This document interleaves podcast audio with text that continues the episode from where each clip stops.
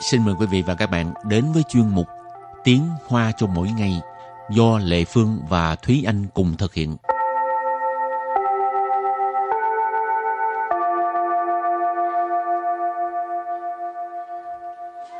Thúy Anh và Lệ Phương xin kính chào quý vị và các bạn. Chào mừng các bạn cùng đến với chuyên mục Tiếng Hoa cho mỗi ngày ngày hôm nay. Hôm nay mình lại tiếp tục học bài với chủ đề là sửa chữa. Ừ. Thì sửa chữa tiếng Hoa gọi là gì? Siêu lì. Ừ. Sao mỗi lần Lệ Phương nghe từ siêu lì không nghĩ tới là sửa xe, sửa này nọ mà cứ nghĩ thấy bị Ăn đòn. Bị đánh đòn. Ừ. kỳ cục. Cái Thì này chắc có ám ảnh. Thì anh có hay đi uh, sửa xe không? Xe có hay bị hư không? Có, nhưng mà cái ờ, xe của em á thì không biết là nói ờ, nó may mắn hay là nói nó không được may mắn. Có một giai đoạn á là liên tục phải đi sửa xe luôn. Nhưng mà có một giai đoạn là chạy lâu lắm rồi mà không hề bị gì hết. À, mà hình như đa phần là vậy sao? Khi mà Ừ. nó hư là cứ bị hư hoài à? Ờ, hư hết tất cả mọi thứ thì Ờ. sao ấy. Hư nội tạng. em đã Rồi sau từng đó mua xe mới à? không cho tới bây giờ ở Đài Loan thì cho tới hiện tại thì em vẫn ờ, chạy cái xe đó từ khi em biết chạy xe cho tới bây giờ là em Ừ. chỉ chạy xe đó thôi Ừ. Mấy năm rồi? Ờ, xe mua cũng được uh, 4 5 năm rồi Mới có 4-5 năm à? ừ. nhưng mà Ừ. cái xe lúc mà em mua là mua xe ờ, second hand tức là mua Ừ. lại cái xe cũ của người ta Ừ. nhưng mà chủ cũ của cái xe đó đó mặc dù xe 9 tuổi rồi nhưng mà tại vì bình thường cái chủ cũ rất là ít chạy cho nên cái Ờ. xe lúc mà em mua lại thì nó vẫn còn tốt vẫn còn Ờ. chạy rất là ổn chứ thực ra nếu cộng lại cũng mười mấy năm rồi ấy, ừ, bây giờ cái xe, xe mấy, mới rồi. ừ, cái xe đó mười mấy tuổi rồi mà ừ. vẫn chạy tốt. Ừ. thành ra may là cũng không có tới nỗi là phải sửa xe liên tục không cần phải 修 lý liên tục. Nếu mà sửa liên tục thì phải mua cái mới rồi. Ừ. ừ. rồi bây giờ à, mình vô bài học ha. Trước tiên thì làm quen với các từ vựng nhé. Và từ vựng của ngày hôm nay như sau. Từ đầu tiên pha động pha động pha động pha động nghĩa là khởi động xe hoặc là à, nếu như mà không phải là nói trong cái lĩnh vực là xe ấy, thì mình có cũng có thể là phát động một cái phong trào nào đó hoặc là một cái hoạt động nào đó. Nếu như phong trào thì mình cũng có thể dùng là pha chỉ thì gọi là phát động. Trong trường hợp này thì mình gọi là khởi động xe. Rồi từ kế tiếp. Kiểm tra. Kiểm tra. Kiểm tra. Kiểm tra có nghĩa là kiểm tra. Từ thứ ba. Thú rảnh thú rạn. Thú rạn, thú rạn, tức là đột nhiên. Điện pin, điện pin, Điện pin, điện pin, có nghĩa là cái bình điện ha. Rồi tới cuối cùng. Chú lý, chú lý. Chú lý, chú lý, nghĩa là xử lý à, những từ rất là đơn giản ha và bây giờ thì mình sẽ à, bước vào cái phần là đối thoại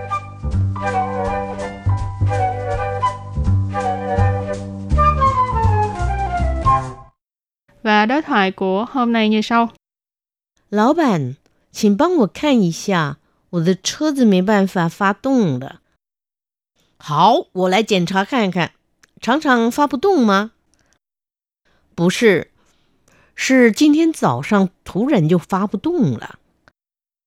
那可能是电瓶没电了。你先在那边坐一下，我来处理。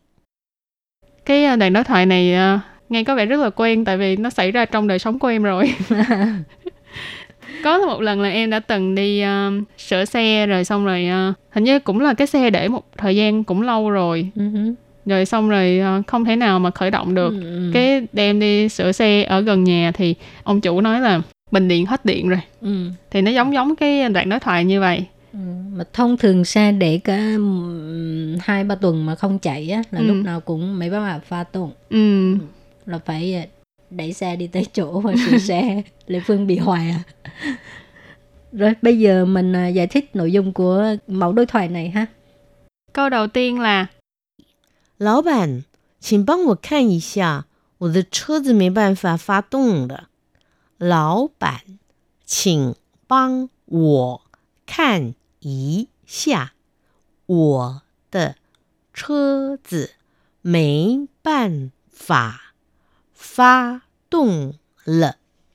老板请帮我看一下，我的车子没办法发动了。Câu này có nghĩa là ông chủ, xin uh, hãy giúp tôi xem là xe của tôi không có khởi động được. Lão bàn nghĩa là ông chủ. Rồi nếu như mà mình muốn nói bà chủ ấy, thì mình cũng có thể thêm chữ nhãn ở đằng sau, tức là lão bàn nhãn, tức là bà chủ. Chiền nghĩa là xin hãy, một cái từ cầu khiến ha. Bang là giúp đỡ. Khan ni xia, cái này nghĩa là à, giúp tôi xem, xem qua. Water church nghĩa là cái xe của tôi. Mấy bàn phả phá tông lợ Mấy ban phả là không có cách nào. Phá động này có nói đó là khởi động xe. Lợ nghĩa là cái hành động này đã diễn ra. Cho nên 我的车子没办法发动了. Xe của tôi không có cách nào để mà khởi động được. Rồi câu thứ hai. 好，我来检查看看，常常发不动吗？好，我来检查看看，常常发不动吗？ 好，我来检查看看，常常发不动吗？Câu này có nghĩa là ừ, để tôi uh, kiểm tra xem xem có thường bị uh, không có khởi động được ha.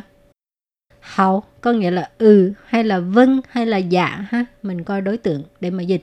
我来检查看看 có nghĩa là để tôi kiểm tra xem sao. 检查 là kiểm tra, sẵn sàng là thường xuyên. Pháp bù tồn có nghĩa là uh, không có khởi động được. Ma là cái từ nghi vấn. Sẵn sàng pháp bù tồn mà thường xuyên không có khởi động được hả? Rồi câu kế tiếp. 不是，是今天早上突然就发不动了。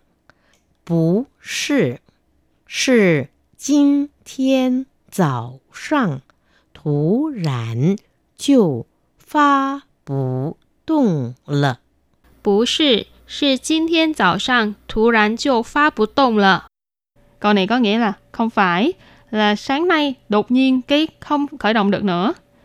Bú sư không phải là để trả lời cái câu trên của ông chủ rồi sau đó cái vế sau thì là giải thích ha. Sư 今天早上，今天早上 là sáng nay. Thú rán là đột nhiên. Thú rán cho đột nhiên xảy ra cái chuyện gì đó. Phá bù tông này chị Lê Phương có nói rồi ha, đó là không khởi động được. Phá tông ở đây nó là cái động từ ly hợp. Nếu mà mình muốn uh, chuyển sang dạng phủ định thì mình có thể chêm chữ pu ở giữa thì nó sẽ biến thành là phá bù tông, tức là không khởi động được. Lợ, à, hồi nãy cũng có nói đó là cái từ ý chỉ là sự việc này đã diễn ra. Rồi câu cuối cùng. 那可能是电瓶没电了，你先在那边坐一下，我来处理。那可能是电瓶没 电了，你先在那边坐一下，我来处理。那可能是电瓶没电了，你先在那边坐一下，我来处理。Câu này có nghĩa là vậy thì có lẽ là cái bình điện hết điện rồi. Bây giờ bạn ngồi ở đó đợi một chút ha, để tôi coi như thế nào. Hảo. Na khả năng sư điện瓶没电了. vậy thì có lẽ là bình điện hết điện rồi. Khờ nến cái này là không có chắc chắn ha. Có nghĩa là có lẽ. Tiền pin là bình điện. Mấy tiền là tức là không có điện ha. Tiền là điện pin là cái bình. À, nì sen tại na biên rồi xả bạn ngồi ở đó đi. À, cái từ sen này là trước tiên trước hết. Thì kêu mình làm cái việc gì trước đó. Ừ. à, thì mình đặt gọi là à, ở sen ở trước rồi nai biên tức là ở bên kia rồi xa tức là ngồi. Chứ không phải ngồi một chút ha. Của lại xử lý tức là "Ủa, để tôi giải quyết để tôi xử lý. Ha, xử lý là giải quyết hay là xử lý? Ừ, cái đoạn đối thoại này à, hồi nãy có nói ha là cái đoạn đối thoại mà từng xảy ra trong cuộc sống thường ngày của Thúy Anh. À, rất là quen thuộc cho không nên thường ngày đâu. Hình như cho tới hiện tại thì em ờ, phải đi sửa bình điện hai lần. À, mới Một có hai lần. lần à? Một lần là do cái bình điện nó bị hư ừ. lần thứ hai là do hết điện ừ. Ừ.